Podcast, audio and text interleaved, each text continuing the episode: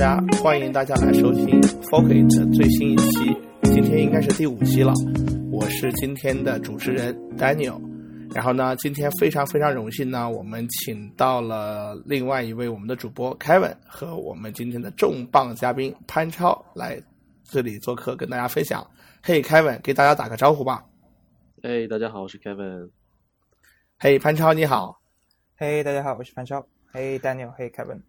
嗯，非常非常欢迎潘超来这里做客。研究这个这个事件的时候，我看到了你写的关于 GPM calling 的这个呃专题讨论的文章，然后这我也知道你准备要写成一个三部曲。那能不能给我们介绍一下你对这个 GPM 的 calling 的这个事情的一个基本情况呢？嗯，了解。呃，那么就是总的来说，我觉得 GPM calling 这件事是一件非常好的一件事情，就无论是对于传统行业。本身来说，还是说对，呃，这个区块链技术来说，是一个，呃，一方面说它对于自己本身，它可以去解决它实际的一个落地问题，同时的话，也是说，也可以说是帮了以太以以太坊为主的这样的一些，呃，呃，正在寻求一些跟实体结合、真正落地的一些非常大的一个忙。然后 GPM Coin 它是什么呢？就是很多人，呃。认为 GPM Coin 它是一种稳定币，可能像 USDT 啊，因为他说它是跟美元是一比一的嘛，可能以为是另一种 USDT 或者前一阵子我们说的这种受监管的这些稳定币啊。那但是其实它是跟这些还是有蛮大的一个区别的。首先最大的一个区别是啊，GPM Coin 就这个摩根币，它是啊摩根大通啊它银行内部的作为一种结算的这样的一种货币，所以你不会在任何交易所上看到它的这样的一个流通。啊，那么这跟普通的这些 USDT 啊，啊，包括像 GSD 啊等等，都是都是不一样的。呃，然后它所解决的问题，并不是我们啊，在现在这个阶段，它所解决的问题，并不是我们日常会遇到的转账啊、支付啊等等。它解决的问题是，呃，GP Morgan 它作为一个啊清算行，就是 Clearing House 啊，它做清算过程当中的用的一个一个工具。呃，它是什么呢？它的其实跟现实当中的一个类比是，我们在现实当中有个叫做存款凭证，然后它呢其实是就类似于是一些啊大的银行之间在 GP Morgan 他们之间的一种存款凭证，就是那些银行将自己的啊一部分存款放在 GPM 当中，然后它会给一个一比一的这样的一个 GPM coin，它作为一种存款凭证，然后它的用途呢是这些银行之间的一些清算，然后这些清算的一个特点是它是一个实时的一个清算。嗯，那 G P G P M 的话，在使用 G P M Coin 来去做这个清算的话呢，相对于原来的一套银行间的系统的清算，会有更好的、更便利、更高效、更有价值吗？对，呃，它是解决一个不同的问题，就像我刚刚说的，它是一种解决实时清算系统。然后在一般的清算是有两种清算，第一种就是我刚刚说的这个 R T G S，就是实时清算系统，然后另外一种是这个 D N S。它是一种延迟的清算系统。那么，呃，GPM Coin 它主要解决的就是这种实时结算的系统。实时结算的系统，它主要面临的是一些大额的转账，然后它要求我们其实，在区块链当中也经常谈一个叫做 finality，就是它的一个最终性，就是说我结算了就是结算了，不会它会有一个撤回这笔交易啊，等等等等等等。呃，所以说它也是呃，利用它这个，它背后基于的是 Quorum，其实是一个基于以太坊改造这样的一个区块链，利用这些。它本身的一些啊，可以在提供啊一个最终性，然后它可以去让交易不可撤回这样的一些特定，去解决在大额的支付当中的一个一个问题。OK，那我们了解下来的话呢，就是这个就是基于 Quorum 发行的这个 GPM Coin 呢，它应该是一个 GP GPM，就是摩根银行跟它的。关联的银银行之间的一套平台和围绕这个平台的一套清算协议，然后它应该不是对外不公开，对吗？也就是普通用户不应可能不会直接去使用到这套系统。对，普通用户他没办法去使用到这套系统。OK，那在这样一个就是有就是封闭的，或者说是在一个系一个比较大的一个系统一个内部使用的这么一套网络当中来说的话呢，做这件事情的话呢，可能。就这件事情的话来说的话呢，可能更基于摩根就 GPM 的的意义可能更大于，嗯，对于公众或者说针对于整个我们的区块链行业当中的这个金融金融的这个技术的这个意义。嗯，啊，其实我们要把这个 GPM Coin 跟这个摩根大通银行它最后背后用的这个 Quorum，以及基于它这个 Quorum 这套区块链网络所做的一些其他的金融的应用给区分开。就像我刚刚说的 GPM Coin，它主要解决的是呃摩根银行跟它的这些关联银行或者这些会员银行之间的大额结算的问题。但是基于呃 Quorum 可以做很多其他的事情，包括他们在啊前任推出的一个叫银行间的一个信息网络。那么这些是可以去解决啊，在这些清算体系之外的一些其他的一些问题。那么同时的话，其实通过这些银行他们之间的清算效率的提高之后，也会最终对于这些我们终端的这些消费者来说是一件好事，因为它的效率提高，它减少了它的这样的一个成本。嗯嗯，我听到有一种说法，就是 GPM Coin 的话，本身的话，它发行的是一种稳定币，或者说它是价值锚定在，如果我记得没错，应该是锚定在美元一比一。对。那么就是现在的话呢，我们市面上已经有很多的这种稳定币，包括呃，比方说 USDT，包括呃 MakerDAO 的贷，以及呢有一些通过其他的一些渠道，甚至通过一些合规的渠道发行出的稳定币。然后这一次的话呢，GPM Coin 的话呢，也是另外一种稳定币。然后前面你澄清过说，这个 GPM Coin 的话呢是不太会。呃，面向普通用户去使用，不太会把它当做一个一个合规的稳定币去，呃，去使用，或者说普通用户是用不了这种稳定币的。那我们它还是我们稳定币中的一种，只是用于大的这种银行间的清算。那我可以这样去理解，对吗？嗯，可以这样去理解。嗯，但稳定币稳定币本身还是有非常大的意义的。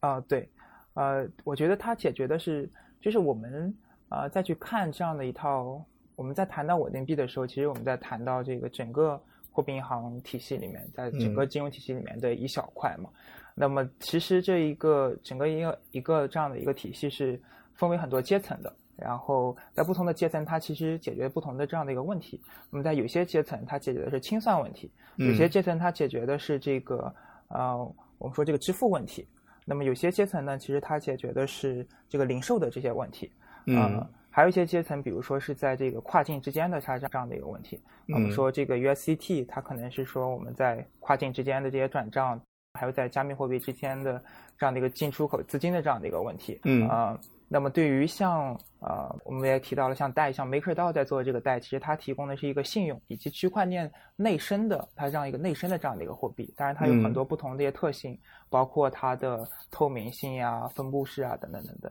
像 GPM Coin 呢，它解决的就是另外一个啊层面的一个问题，就是大的这个银行啊清算之间的。嗯，反正你也提到了，就是在稳定币的使用场景的话呢，也要分不同的场景和不同的用户。然后也在不也是在不同的层次上都有稳定币的使用的这样一个需求，啊，我觉得这一点很好，因为我们当我们谈到稳定币的时候，它不仅仅只是一种类型价值稳定的稳定币，它其实还要分不同的类型。对，它们之间不是一种相互竞争的，反而在很多情况下，其实它是相互联系起来的。嗯，那那潘帅，从你的角度看的话呢，你对 G P G P M Coin 的未来的发展有没有什么个人的判断和预期？以及呢说？呃，当我们看到像 GPM Coin 出现之后，未来会不会有更多的其他的银行或者说央行组织的话，会也会使用这个技术手段去改进现有的基础设施？嗯，啊，我觉得，因为现在这个 GPM 它只是作为美元的一种结算。那么，呃，也是从摩根大通它公开的一些信息来看，那么它下一步的可能是要推出，啊，包括跨境之间的这些结算啊，等等等等。那么我也看到有一些银行，它也是，就是当然是这些结算行，它也是在推出类似的用区块链的方式去解决这些，啊，清算的一些一些问题啊。那么其实之前像加拿大呀，呃，其实加拿大是一个非常有意思的一个国家。那么加拿大其实它是。呃，没有这个央行的，然后它是一种更更更私人化的一些组织，然后他们其实就是最早就非常早期的是去尝试用区块链的分布式的账本的方式去解决已有的这些银行体系当中一些运转的一些问题。哦，是吗？对，加拿大那边就已经有很早很早的就开始使用区块链技术来去做银行间的结算清算这个这件事情了。对，其实加拿大是走在非常非常靠前的。哎，那你给我们介绍一下，大概已经从什么时候开始的？这个我其实蛮好奇的，嗯，具体的时间其实我不太清楚。那么他是在二零一应该是在两三年前，他就已经开始一些呃去做这些试点了。啊然后呃，他的解决方式就是我们之前谈的很多这个央行数字货币、嗯这样的一个问题，就是如何让普通的人可以在这个加拿大的央行去拥有一个自己的一个个人账户，那么如嗯何呃把这些货币的投放。呃，不仅仅是面向商业银行，反而是像这些大众的这些银行，嗯主要是在这些具体的设计上，还有一些呃，其实是我们知道的一个像 R 三呀，啊这些区块链一些企业，其实它之前就跟加拿大银行它有一些这方面的这些合作，包括一些研究啊、一些设计啊等等。明白了，好的。Kevin，关于这个 GPM coin 上面的话呢，你这边还有没有什么想问的问题啊？我的理解是，这个 JPM coin 其实和我们啊、呃，就很多人理解的这个呃 coin 就是加密币啊，其实就差别很大，对吧？它其实首先它不是一个公链，对吧？它是一个联盟链的一个概念，然后它也没有什么 coin，就是也没有这个联盟链链也不能流出来资产。这个 coin 只是用的一个单位吧，就是清算的单位，其实是和美元挂钩的，呃。这个这个是这样的，就是其实和我们理解的很多的 coin 是不太一样。这个 JP coin，我我的感觉，这个 JPM coin 是有点奇怪的，就是说，嗯，其实你可以说它就是，啊、呃，有点就是像是，其实有点像一个数据库，对吧？因为你主要的还是说是谁，你可以说很多的银行家参与，对吧？那你你作为一个公开的账本，就是说它和数据库，它和一个 JPM 自己去运行的一个数据库。有什么本质的区别？嗯，了解。其实你刚刚提到这个公开的这个账本，其实也是很有意思的一点是，其实这个呃 GPM 它背后的这个账本的一个特点就是它不是公开的，就是它就是其实涉及到它背后那个 Quorum 嘛。然后这个 Quorum 它的一个啊、就它有什么特点呢？就是我刚刚其实也提到，已经有一些了解，就是它是从以太坊上 fork 过来的。然后它对以太坊的改的一些东西呢，就是为了去适应这些银行的一些需求。嗯，比如说这个。啊、我刚提到这个隐私性，就是它有一些交易它是公开，就是大家可以在这个网站当中的人是可以看见的。那么有一些它私人的这些交易，然后只有这些监管者，嗯，然后这个呃这个这笔交易的发起方跟接收方它是可以看见的。呃，所以说它一个很大的一点其实是在去从这个监管，其实是它是用区块链它的这个隐私性，它去去去适应这个监管的这些需求。对，但是嗯就说它，我我觉得在很大程度上，它是有一种就是说打着区块链外衣，对吧？这其实技术用的是区块链方面的技术，嗯，但是就是如果整个这个这个呃 JPM Coin 的它的运营都是由 JPM 来控制的，而不是说把这个权利，比如说放到一百多个银行怎么样？那其实它并不是一个很，呃，你你甚至可以说它不是一个联盟链，对吧？因为它就是。一个一方来来运作的这样一个系统，其实和而且刚才你讲又不是说所有都是公开的，对吧？那和一个私有的数据库产品其实差别并不对，其实还涉及到它用到一种什么样的共识嘛。然后其实 G 呃它是就 Quorum 它这个区块链网它可以支持呃三种，就是他们目前是有三种共识机制可以在上面去跑的。那么第一个是其实他们最早是用那个 POA。就是 Proof of Authority，就是选几个节点，然后去做这个验证。那么后来的话，他们是用了这个 Raft，那大家可能也比较了解。但是 Raft 的话，其实它就是一个领导者，就选一个 leader，、嗯、那么就是这个 GPM 本身，然后他去做这个呃做这个验证，包括出货啊等等。然后他现在是用这个伊斯伊斯坦布尔这个半暂停共识，然后它是有呃三分之一的这样的一个容错空间啊等等等等。然后我觉得他也是在尝试一些不同的一些啊、呃、业务场景吧。呃，然后在不同的业务场景，它用不同的这些共识、这些机制，呃，但是对于呃结算这个环节，比如说大大额的清算，呃，我觉得他们可能还是会去采用呃 Raft 或者是呃伊斯坦布尔公式。当然，它还是一种集中化的呃方式，然后它也可以去冻结你的资产啊，等等等等等等。嗯，但是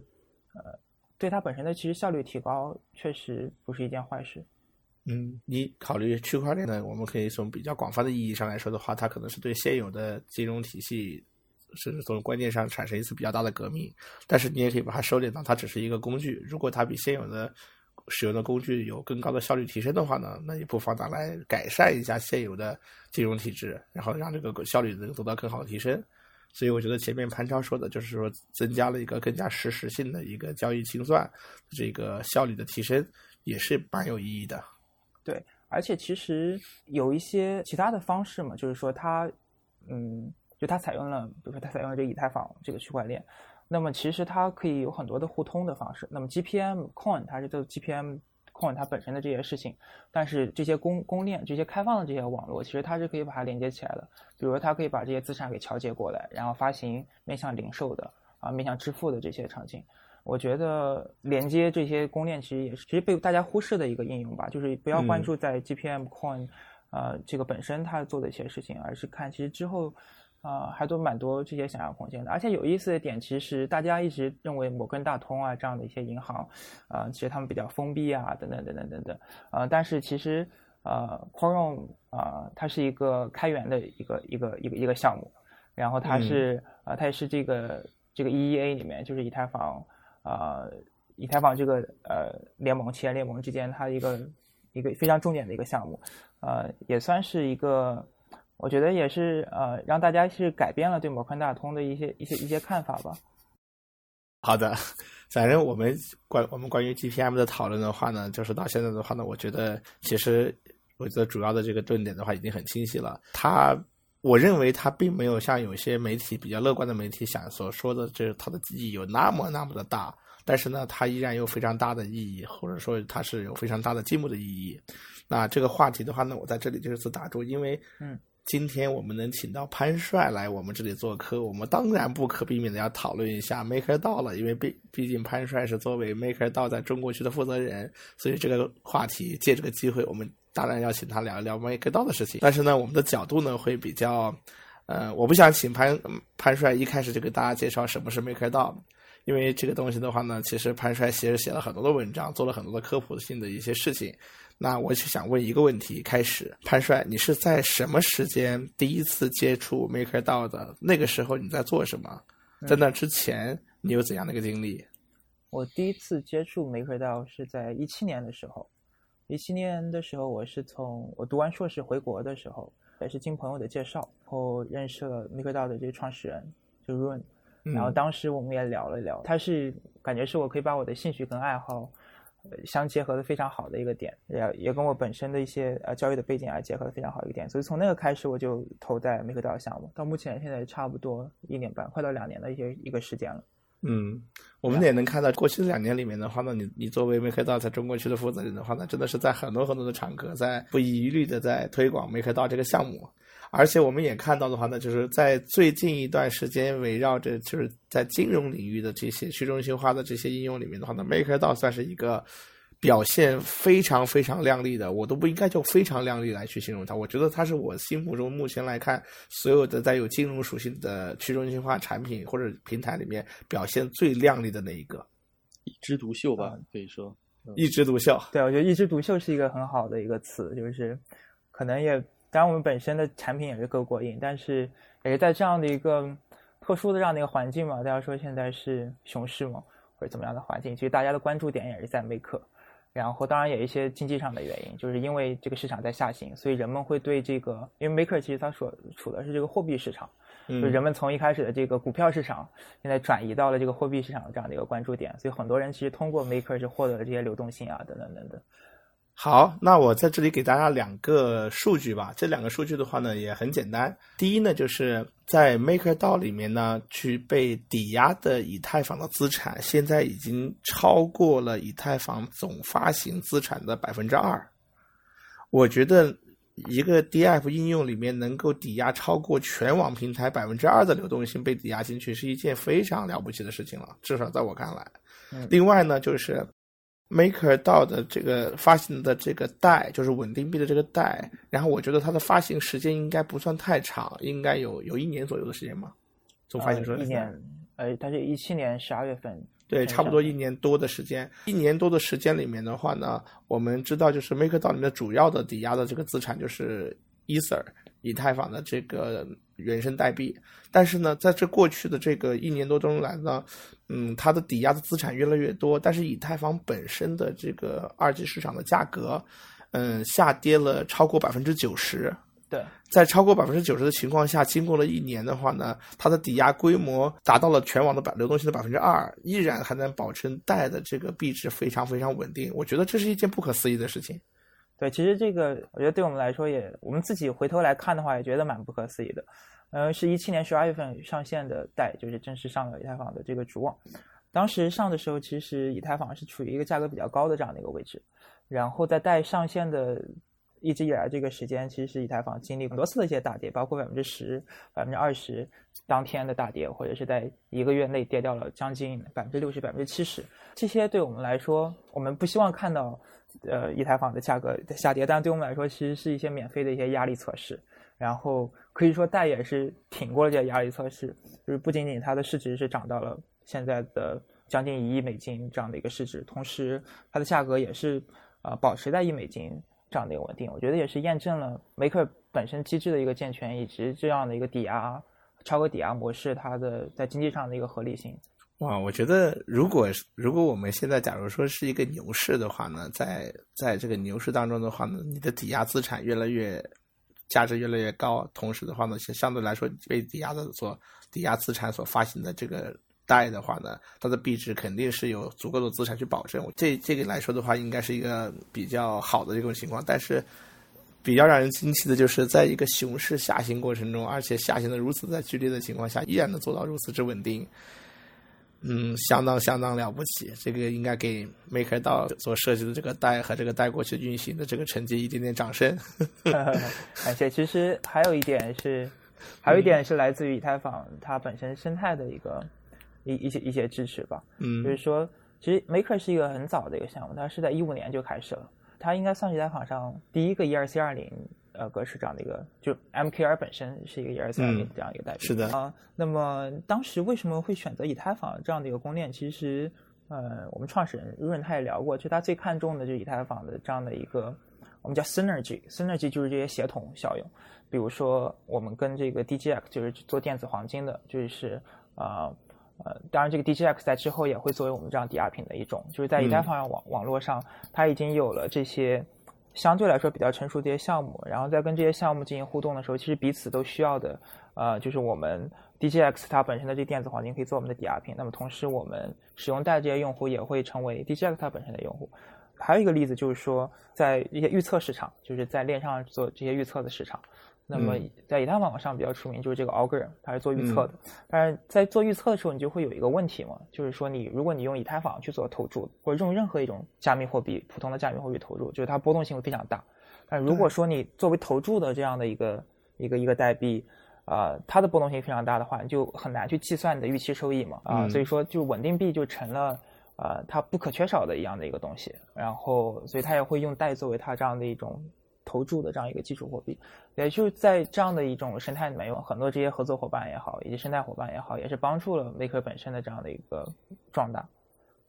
对，其实从现在来看的话，代的作为一个可稳定的持可可以被持有的货币的话呢，其实已经取得了广泛的共识，它是一个非常安全并且非常稳定的一个稳，就是 stable coin。这一点的话，我觉得毋庸置疑。诶，那潘帅呢？借这个机会的话呢，其实我想。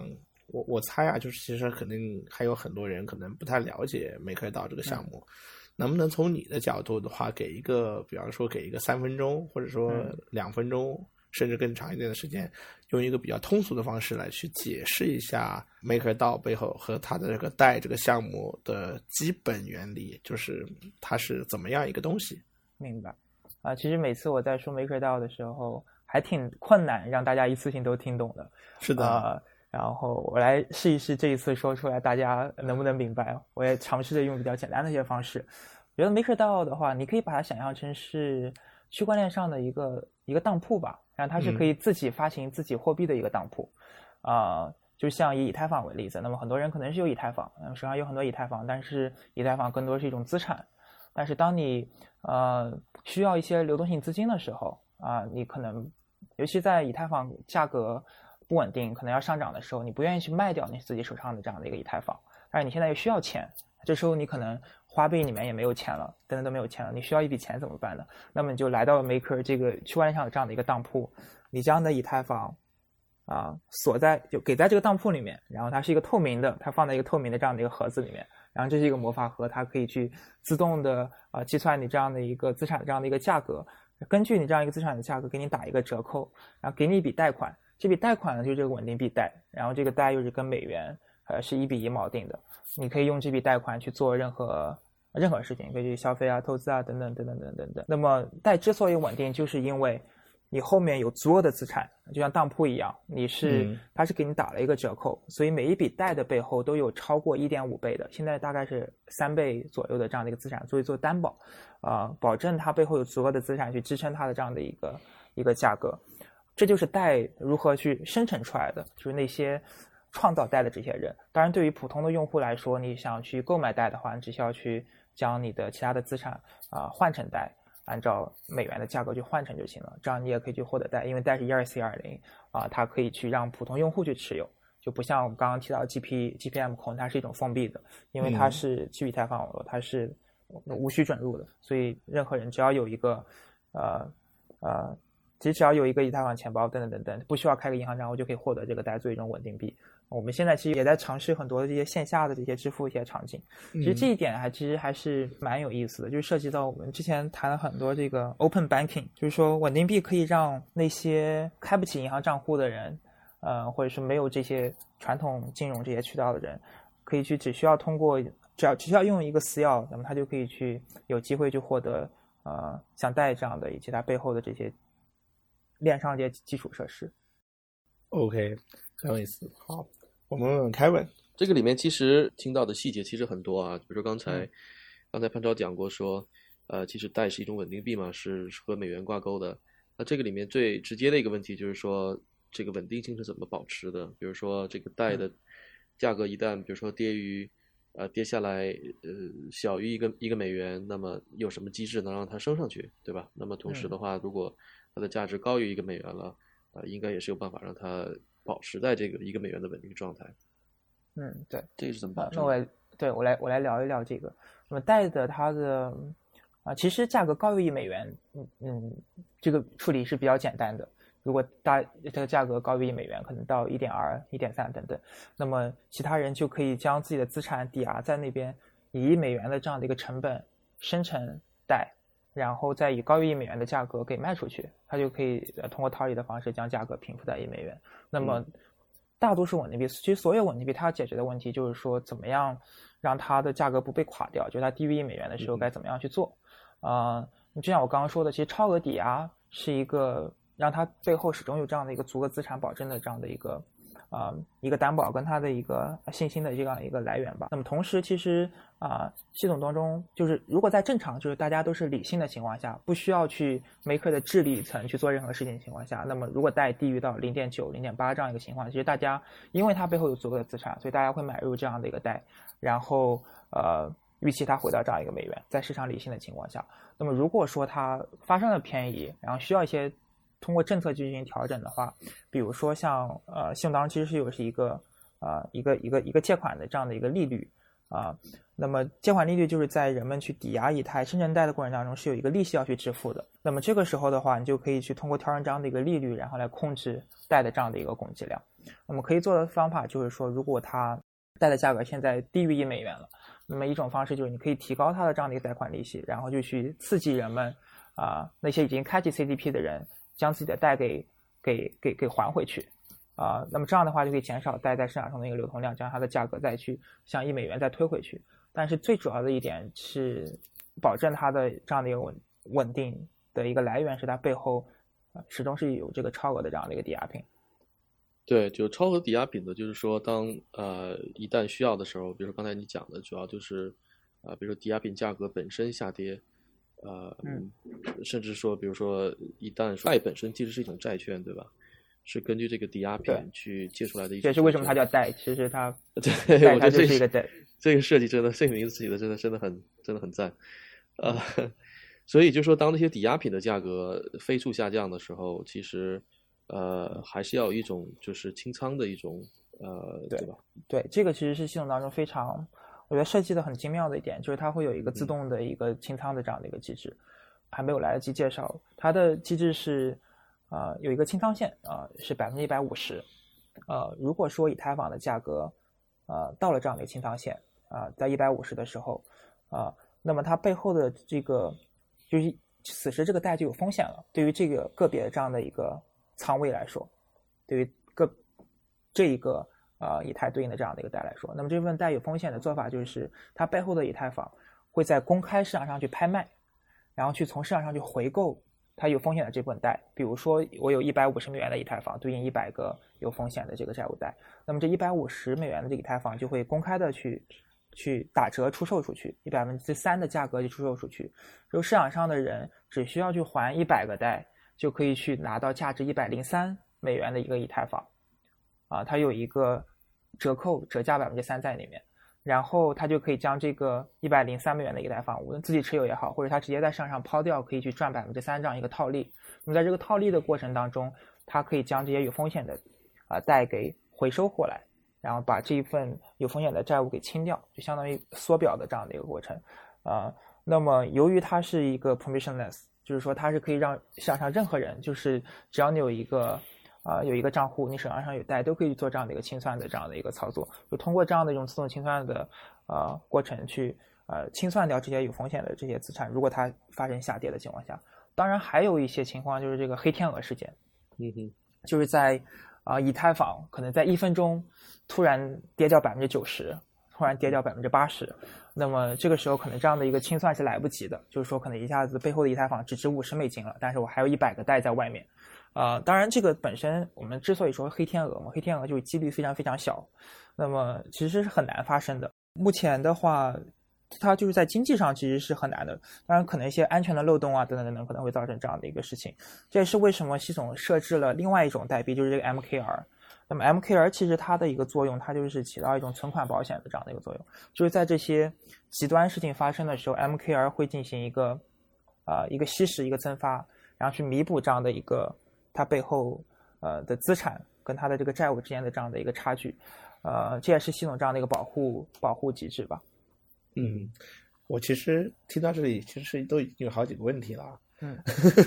我我随便问一个比较有趣的。嗯，呃，我能想到的就是，呃，我们抵押 ether，然后发行贷，对吧？然后呢，啊，这个贷的这个背后的设计目标是为了抵抗这种大的这种波动性风险，或者说是黑天鹅性风险，它都有一套机制保证。那假如分叉了呢？比方说，我们今天突然又出现了一次像惹道事件的一样，ETH 到 ETC 的一次分叉，那你抵押的资产从一个资产变成两个资产的时候，而且两个资产有了自己的生态和自己的流动性和自己的市场的时候，嗯，那这个贷原来抵押的资产一分变两分的时候，它它还 work 吗？呃，对，如果是分叉的话。就会像现在呃，以太坊跟 ETC 一样，就是之前那些贷它可能有价值，但是人们更认同的那部分贷，就是之前那份贷就跟现在这个贷一个折价啊，当然它可能有一部分价值，但是就是从 generally speaking 的话，就是就市场会决定这两个贷之间的这样的一个差价，但是最终那个贷啊，还是在 Maker 背后生态去认可的那部分贷，还是会去维持大家呃那个预期的这样的一个一美元的一个价格。那么之前的那个贷可能是在它呃分叉出来的那个那个社区里面，可能它有有多少这样的一个价值？哎，这个其实呃是个有意思的这一个点。呃，当然可能事情如果真的发生了这样的一个分叉的话，呃，我们可能也没办法去预测到真的会像这样的一个发生，就是说哦，我们那我们大多数认可的这个贷其实是真正的美元，那么那个可能是假美元，那么它就会不值一美元等等等。啊，这也是我觉得其实也是 Maker 的一个，就是你不能把呃你的这些呃。不能完全限定在一一个这个区块链身上嘛？就是说，我们的目标其实也不是说，哦，那我们就做以太坊上的这样的一个央行就够了。那么，其实我们在之后也是希望去拓展到其他的这样的一个链上。那么，以太坊可能是最初给我们提供这些资产、最初的这本贷的这些来源。嗯，哇，我觉得这个问题很有，这个问题其实还可以继续深入探讨。如果以后有机会，你知道为什么吗？是因为，呃，我问这个问题是因为呢。呃，我们的这个 podcast 叫 Fork It，嗯，叫就叫分叉嘛，嗯，所以呢，我们几乎可以在任何一个区块链上相关的一个产品，我们都会找到一个角度说，哎，分叉了以后，你这个产品会怎么样？然后来问一问，我觉得这个太有意思了，呃，因为我们觉得分叉才是区块链的一个 native 的一个 function，就是说你无可避免的都要考虑到这一点，这个 whatever，呃，我还能想到另外一个问题啊，就是其实也是人问过我。就是在早期的时候，或者说很早以前的时候，有些人呢，他们会展开对于呃区块链和金融未来的这些研究的时候，他们问我说有没有哪些项目值得去研究，我当然会推荐他们去研究这个 Maker Maker 道了。但是当有些做金融研究的人研究完 Maker 道之后的话呢，他再去研究区块链的技术之后呢，他就会提出一个质疑，说 Maker 是设计了一个挺复杂的一整套的机制来去保障一层一层的去保障系统的安全，但是呢，他就很难想象就是。一个复杂的机制在区块链上运作，是否就可以真的保证它的安全性，或者说保证它的稳定性？嗯，因为毕竟所有的人看完 Maker 的那个整个这套系统设计，都不得不承认 Maker 不是一个简单设计。对，呃，就是当你，呃，就奥卡姆提到嘛，就是当你有更多的，就是你引入更复杂的一个系统啊的时候，你犯错的这个可能性其实就会更高嘛。呃，当呃，其实也是为什么我们其实，在尤其是在区块链上，就是因为你，啊，因为几乎是不可更改的嘛。就是说，如果你出现了这个漏洞的话，可能是代如果出现这样的一个假设，如果是呃在多底亚代的时候出现一个漏洞，然后大家可以去改这个位价，然后这些代呃就被完全被稀释了啊。那么这个漏漏洞可能是对系统来说是啊是致命性的。假设如果是。呃，在多地亚代的时候出现一个漏洞，然后大家可以去改这个位价，然后这些代，呃，就被完全被稀释了。啊，那么这个漏漏洞可能是对系统来说是啊是致命性的，场景啊等等等等等。那么还有的话就是确实需要一些紧急关闭的一些措施。然后在 Make 系统当中，呃，设置的有一些紧急关闭的措施，当然是有一些呃呃选定的几个节点，它作为。啊，这个紧急关闭的，就是如果说当这些意外情况发生的时候，这些安全信息、安全问题发生的时候，它可以做的方式，比如说延迟它这样的一个位价，然后或者是启动我们有一个全局清算，就是把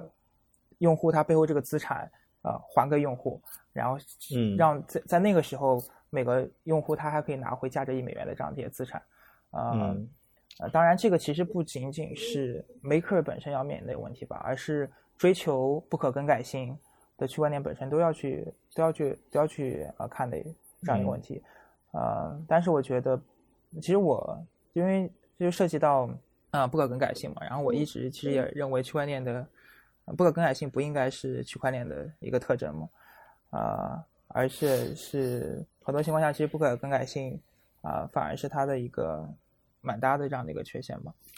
这个其实我们也以前在往期的节目中有过这方面的讨论。嗯，当时我们对于更改这件事情的话呢，提出了两个不同的范畴，一个是历史可不可以被更改，一个是状态可不可以被更改。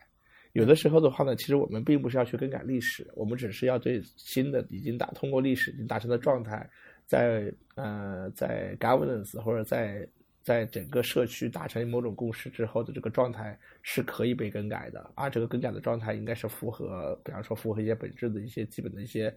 一些原则和利益的情况下，它不不应该是严格的不可被打破的，而是可以被打破的。所以这这个点的话呢，其实另外一个比较有趣的一个一个本质的讨论的话题了，那我就不展开了。嗯，那嗯，问一个轻松点的话题吧。其实其实是一个我作为代的用户来说的话那，是挺挺关心的。就是我们知道现在已经有了很多的 stable coin 了，比方说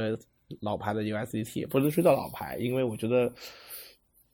哎，我不是很确定到底带和 USDT 谁更老啊。但是 USDT 它会更老，会的更老一些。就是有 USDT 规模发行量还很大，二十多个亿。那还有贷，那现在有又出现了一些各种各样新的一些 stable coin。那潘帅，你觉得贷作为一个可以被嗯在现实中经常可以拿来去使用，在很多场景下可以去使用的一个 stable coin，它相对于其他的 stable coin 来说有什么优点吗？明白。其实现在因为最近呃出现了很多很多这些 stable coin，包括监管呀等等等等，然后很多人问就是说你怎么看待跟这些其他的 USDT 啊、GSD 啊、TUSD 啊？还有各种 USD 啊这些的一些区别，然后我觉得其实我们说说个例子吧，就是说，其实现在这个稳定币这个市场啊，就是他们很多情况下都在打这个价格战，无论你去补贴这个承兑商啊等等等等，然后有时候经常让我想到那个呃之前摩拜跟呃摩拜跟那个 ofo 之间打价格战一样啊，就是为了占据这样的一个市场啊，因为它已经，然后我一想，其实我贷本身是没有说去通过价格战这样的一个方式去做这件事情的，所以我就觉得其实。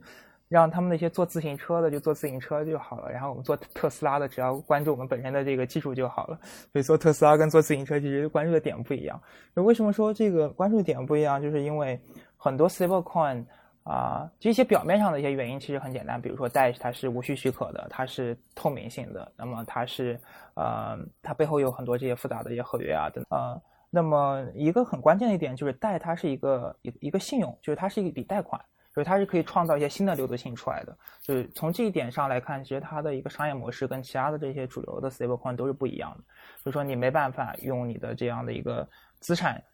呃，去呃，就是如果你需要去获得 USDT，啊，生成 USDT，你首先要将你的美元，你需要一个美元，你需要一个承兑，呃，你需要一个银行，你需要一个传统的这样的一个资金托管的机构，才能去获得啊一比一的这样的一个 USDT，然后你是没法去对自己的流动性进行补充的。但是贷的话，其实它是一个创造出来流动性，通过你的这样的一个资产啊，等等等等，创造出来一个新的流动性啊，这样的一个东西。我觉得这一点其实是贷它跟其他的最不同的一点吧。好吧，但是我们看到贷的发展如此之好，一所谓的一枝独秀，就说明就是很多人对这种方式产生的这个贷建立了某种非常坚固的信仰，而且我觉得这个这个信仰还非常非常的强大，因为。毕竟贷的这种发行方式是一种 decentralized 的方式去发行的，而不像是有一些 stablecoin 其实是一种 centralized 的方式去发行的。我觉得 decentralized 某种程度上是对这个信仰加成是有加了很多的分的。对，我觉得其实，在呃谈这个稳定性，其实带就是怎么保持稳定，其实很多是因为它现在这些很多用户啊等等等等是来自于非常 hardcore 这些，包括以太坊啊，还有这些。支持去中心化的这些用户，他们本身，所以他们本身就是认为他们带去了一美元的，所以他本身这个信仰也是加在带的这样的一个 premium 上面。对，这个特别有意思。嗯，对，从一个程度上就说，就其实这几种不同的稳定币，就说主要是就是大家的风险其实方向是不一样的，对吧？就是说，比如说像呃 USDC、True USD 这种，呃，因为你还是有一个呃有一个银行吧，或者是后面有有真实的这种。呃，叫入口吧，就是法币入口，然后你就会托管到一个一个一个银行的 balance sheet 上面。那么这个银行首先，对吧？他自己这个银行是不是能够垮掉？呃，就决定了你这个能不能保持一美元的稳定性。啊，比如说他也是通过这个叫 fractional banking，对吧？就我有一美元，但是我会借出去十美元，你能不能长期的保持稳定性？呃，或者是说，对吧？这个因为它是中心化的嘛，它可以。它可以把你的这个资产，把你审审查掉，呃，那这带上，我觉得在 Maker 这个 MakerDAO 的这个系统里面就没有这个风险。那相应的话，其实潘超是不是说 Maker 其实也有他自己的风险？就是刚才你说的那个黑天鹅事件，如果真的是呃有这样的情况发生的话，那么其实对对这个贷的稳定性还是啊还是有还是有威胁的，对吧？嗯，对，其实现在的风险是因为，呃，我个人的看法是这样的，就是啊，其实取决于它背后的资产是什么嘛。然后，呃，因为贷它，呃，现在背后的资产是以太坊，以太坊因为它本身的波动比较大，啊，那么虽然说我们是通过超额抵押的一个方式，但是不可避免的是它本身背后的资产波动是相对于传统银行它背后的这些资产啊，它的波动是要大很多的。啊，那么这一点的话。呃，确实是个风险。当然，去解决这样的一个风险，就有很多的一些方式了。然后在解决这些方式当中，你自然就有权衡。那么一些权衡就是说，那我怎么引入更多的这些资产，啊，去使得它的风险更多元化啊？那么可能引入一些更多的在啊，就我们说无主权的这些货币，那么可能是在以太坊上链上它本身的这些资产。那么还有一个方式就是引入啊一些传统资产去上链，然后通过一些多方的这些托管的方式，然后去发行这样的一个资产作为。呃，贷它背后的抵押品的一种去做这个风险这样的一个分化，我觉得在呃贷的一个最贷的最终形态，可能它背后的这样的一个资产不是完全去中心化的，或者是无主权的这样一个资产，呃，但是它是可以将呃整个这样的一个风险可以是呃降低到相于降相对最低，而且保持它背后呃由于它超额抵押，所以我是可以透明，任何人都可以去参与，可以审计的呃这样的。对我，我甚至觉得说，其实呃，把把这个 Maker 整个系统，包括资产，做成一个更开放性的系统，其实是不是呃，是一个必要的一个一个步骤。因为你如果比如说只是呃，在以太坊这个系统内部的话，其实是很有风险的，尤其是当你这个整个贷的体量可以跟以太坊的市值，比如说是在差别一个数量级的这个范围之内的时候，其实这个风险就比较大了，就是你抵押的以太的数目会导致是的，剩下的以太非常的稀薄，对吧？那这样的话，其实我可以从外部攻击进来一笔资金，我就我就一下子把以太坊打下去。而这个的话，它的它的影响的波动会非常的大。那么，呃，同时的话呢，就是对，就是会变得更好操作，但是又没有又没有更多的这个外部的这个能够进来，就是稳稳定性的这个作用。我觉得这个是是一个很大的一个风险。对，这也是为什么我们对以太坊其实我们设置了这个债务上限，就是我们不希望说百分之，因为呃，如果说百分之三十以太坊、百分之四十的以太坊作为贷的背后抵押品。那么其实这时候清算的难度跟它这个价格下滑的这样的一个一个速度是完全不一样的，呃，所以说我们会引入更多的一些啊抵押品在这个系统当中，其实也会包括啊这些传统的这些这些证券呀这些啊作作为链上的这些这些抵押品啊等等等等。那么以太坊，嗯，只是我们说我们在初期的时候的一种吧，更多的呃资产会引入到。这边也是，这是啊必须做的一件事情，因为资产肯定是要多元化。对，同意。好，呃，Kevin，我问你个问题，嗯，DeFi 这个单词你有没有听过？哦，听过。但是 DeFi 这个词其实是很接近于我们前两年其实一直在很多概念上去讲的有一个词叫做 FinTech，对不对？嗯。但是呢，其实 DeFi 和 FinTech 其实区别还是蛮大的，因为最近一段时间才开始，大家更多的开始讨论 DeFi，因为发现就是 DeFi 和 FinTech 其实有很多本质上的不同。嗯，对。嗯，好，那我也聊一聊这个 FinTech 跟 DeFi。对，其实我知道，因为肯定要请那个潘潘帅来聊一聊，因为我觉得潘帅在 FinTech 和 DeFi 这方面应该是非常有发言权的。嗯，反正是有一些涉猎，也是我专业啊聊。可以可以聊一聊吧，因为其实 FinTech 它主要是用 machine learning 啊、AI 呀啊这些去做啊做更好的预测、更好的判断啊等等等等。然后 DeFi 的话，其实更多的是在一个去中心化的金融啊下的一些一些金融的衍生品啊等等。呃，两者的区别就是最好的就是大家听起来可能比较简单理解，就是 FinTech 背后是呃机器学习、人工智能啊，那么 DeFi 的背后呢就是一个分布式账本。啊，还有这些区块链的这些技术，然后这个应该是我我对这个 DeFi 的这样的一个 DeFi 跟啊 FinTech 的一个一个理解吧。我也想听听两位的看法是什么。嗯，我我我的理解跟你是一样的，而且我也是这样去理解的。我觉得。我从我的角度看的话，那 FinTech 和 DeFi 里面可能更多的让我觉得区分就是一个就是 Centralize 和 Decentralize。嗯，所以说 DeFi 的前面两个字母 DE 就代表 Decentralize，就特别强调的它是在去中心化的一个体系当中建立起的一个 financial 的一个 system，或者说是一个新一个一个新的这么一种一种形式，或者是一一整套设施设施吧，金融设施。嗯。嗯，而且我知道，就是最近一段时间我们在讨论 DeFi 的时候，更多的时候我们会讨论很多很多，嗯，非常具有 DeFi 的这个特质的这样的一些应用。嗯嗯，MakerDAO 就不用讲了，然后呢，还有很多很多其他的一些应用，包括呃协议呀，还有一些，比方说有借贷相关的一些应用和协议，包括去中心化交易的相关的协议，预测市场相关的协议，还有一些其他的一些各种不同的一些。一些项目，然后像雨后春笋一样，最近一段时间都出来，而且，嗯，特别被很多人追捧，而且看起来发展的速度特别特别的快。嗯，对这方面的话，能不能也请潘帅给我们介绍一下你了解的这个 DeFi 的生态，现在都有哪些比较有名的这样的一些一些项目？好呀，呃，我前两天还看见一张图，就是说现在 DeFi 的这样的一个生态，然后好像是现在。背后 DeFi，因为其实啊，现在 DeFi 主要的啊还是在以太坊上网络做的一些生态，当然还有呃将闪电网络也作为 DeFi 的一部分。然后现在好像背后的资产将近有啊三点三三亿多美金的资产在后背后，然后 MakerDAO 占了百分之九十，啊，有有有有一张图，有一张图是呃。包括梅克岛跟不包括梅克岛的，就是然后那个图的默认默认的展示是不带梅克岛的。这样的话，你可以看到这个图的分布是很均匀，就是你可以看到不同的一个项目。但是当你点了一个按钮，就是把这个梅克岛也展示出来，砰一下，你发现全是绿色，然后其他这些项目都看不见了。然后就是因为其实很多这些 DeFi 这些项目，它是就涉及到这个 DAI 它现在这样的一个它所处的一个地位跟它的功能是什么？其实它所处的是呃，我经常说它是一种基础货币，就是在以太坊一个基础货币。然后在 DAI 的呃这个它作为基础货币的前提下，就在下层它产生了一些很多衍生品市场。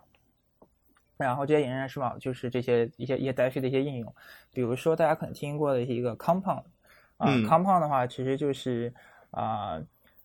在贷的基础基础之下，你可以将呃贷存在 Compound 里面，就是它可以去获得一个利息。它是它是一个资金池，然后这个资金池呢，它是连接你的借方啊跟你的这样的一个贷方，然后它的这个利率呢是根据你借方跟贷方的这样的一个存入资金池当中的一个数量以及你想借出的这样的一个需求，它是自动进行一个调整的一个利息。你可以将你可以做什么？你可以将你的贷放在一个资金池里面，你可以获得一部分的一个利息。然后呢，呃。这部分贷呢，就会嗯被可以自动化的分配给那些想去借贷的这些人，然后这些借贷的人去支付这些利息给到你，然后借贷的那些人呢，通过抵押他一些其他的资产啊，比如说像 Augur 呀，还有一些其他的以太坊上呃流动性比较好的一些资产去借贷。就是说，如果你把抵押以太生成贷想象成是一个。呃，国债市场的话，就是创造基础货币这样的一个市场的话，那么下一层可能是一些，比如说是这些 ABS 啊，等等等等，去借出这样的一个更商业银行层面的，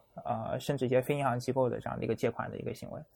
呃，这是一个从贷的角度去看 DeFi 的这样的一个市场吧，但是还是有一些蛮蛮有意思的一些应用。呃，比如说像 Compound，它可以自动计算这样的一个利率啊，然后现在其实利率调整的机制还算还算稳定。然后呃，还有其实它涉及到的，就是它的一个好处就是大家可以充足的一个信任，因为它的账本是公开的，大家都可以看到它。呃，也不会涉及到呃，因为是用呃合约写的，也不会涉及到一个我们说有个对手方的一个风险，有中心机构可能会跑路啊，等等等等等等。嗯。但是其实，当然这个说起来可能会有一些有些意外哦。但是我觉得现在 DeFi 还是不够完善，就是大家可能对 DeFi 还是一种过于激动了。然后其实 DeFi 啊，从呃从银行的角度，或者说从货币学、经济学的角度，其实 DeFi 是有一个蛮大的一个缺陷的。哦。对，就是 DeFi 它没有信用体系在里面。目前我们说 DeFi 没有信用体系在里面。对，我们如果看我们这个 FinTech，它的核心点是什么？核心点其实就是信用，就是你背后过去的历史的这些记录啊、消费啊等等等等。然后我通过我们现在那给你去算好你的信用，通过你的信用，我可以给你放贷，对吧？那么贷款其实是一个就是金融的一个核心嘛。但是在 DeFi 市场，因为我们是在区块链上的，区块链上的话，我们是没有身份体系的。那么像像以太坊上，它也是半半匿名性的，没有身份体系。那么我也没有办法在线下，如果说你去违约了，我也没有在线下的进行跟你清算，把你的这个资产拿回来等等等。所以目前所有代费的做法都是通过质押资资产的方式，质押资产的方式，然后去获得这样的流动性等等等。那么其实呃，这个怎么说呢？呃，就是缺少了一些，缺少了缺少了一环，就是缺少了这些信用体系。呃，所以在它的这样的一个可拓展性上面，其实是是有问题的。当然，这也取决于背后这个生态它想要的是什么吧。如果说生态想要的就是完全的一个匿名性，我说我必须是有资产在那边，我才能去创造呃信用出来，才能创造货币出来。呃，我就不想要身份，我就完全是匿名的。呃，那么这个可能是他呃想要的这样的一个结果。但是从呃从我的角度来看的话，如果想想和这些线下的呃。一些场景去做结合，然后让它的发展更更大一点，其实是要解决，呃，包括身份体系啊，包括你链上的这些数据啊，你怎么样去用等等等等，呃，这些啊蛮大的一些问题。现在其实 DeFi 更多的还是在区块链内部这些存量市场，就是链，就是我们说这个区块链行业的人可能比较比较比较激动啊，等等等等。但是其实，在我们说。并没有 FinTech 那么大影响力，包括影响到其他一些传统机构等等的。我觉得这个也是，呃，区块链行业它自己也要去想的一个原因吧。就是说，为什么说呃它的一个一个一个局限性在哪里？但是我需求不一样的。就是，但是我自己看到这个 DeFi 的这，或者我自己去看 DeFi 的这个方向上去看一些信息和去做一些调研的时候，我还是挺激动的，或者说我还是挺开心的，因为我们终于有了一个体成体系的一个角度去看待一类新兴的一类基于区块链上的这种金融创新。对，嗯，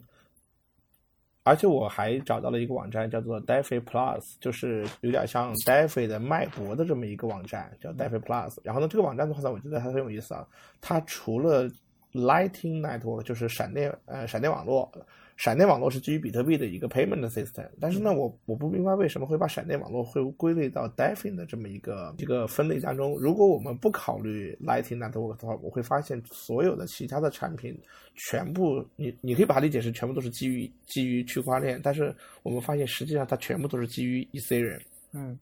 就除了这个基于比特币的 Lightning Network，也就是说，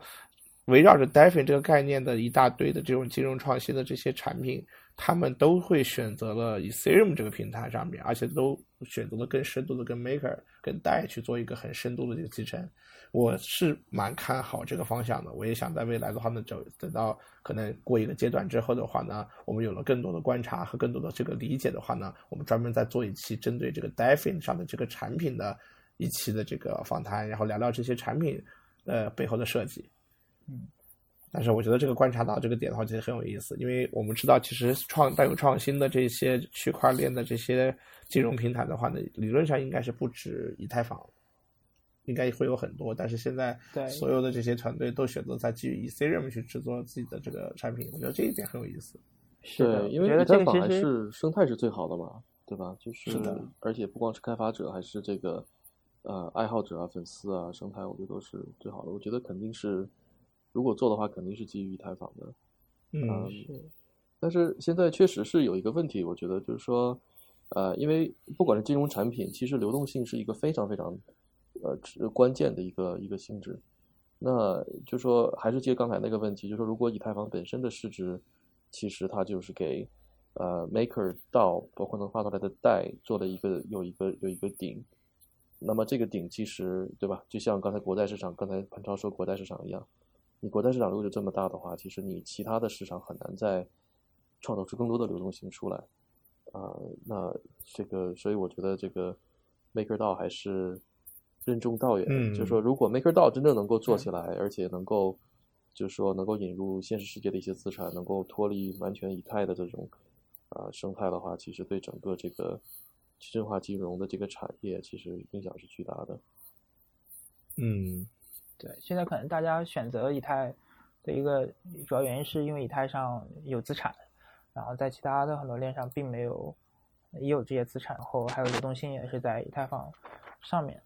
呃，这个可能也是，呃，同时虽然说以太坊它有一些自己的一些问题啊，包括大家经常吐槽的 TPS 啊等等等等，呃，各种问题，但是其实从历史上的检验来看，以太坊还是目前目前来说，就是已经上主网的这些区块链来说，还是可能是最好的一种，呃，然后也是为什么可能是像 Quorum 啊，包括我们看很多稳定币，像 TUSD 啊、GSD 啊，啊、等等等等，他们都是选择在以太坊网络上去发行，也是因为这样的一个原因吧。当然，如果说呃想要去更大的一些场景、更大的呃去 scale 的话，需要有很多嗯扩展到一些其他的一些网络。我觉得其实不同的网络其实解决的问题其实是不一样的。我一直认为，就像像像嗯，其实这就但但这个其实呃说的蛮远的，就像很多 Layer Two 解决的问题，呃呃，其实就是像传统银行，你可以从传统的这些啊、银行啊结算等等，可以找到一些啊、找到一些对比的启示，比如像 Layer Two 它很多其实就像我之前最早说的那个延迟支付一样，其实 Layer Two 上其实是减持延延迟支付，然后当然有大额的这些需求的话，我们再把它给放在链上啊，等等等等等等。我觉得就是刚才讲的挺好的，就是说，呃，其实刚才后来潘超介绍的其他的这些，呃，这些 DeFi 的一些产品的话，可能也主要是在接待的这些方面，对吧？来做一个，嗯呃，这个其他的方面，包括预售市场啊，包括一些衍生品市场啊、交易所啊等等，可能，呃，就是可能大家觉得交易所可能都现在都不算是一种 DeFi，就是是区块链基础设施，但其实它也是就整个金融里面的一个啊非常非常核心的一个一个位置。嗯嗯，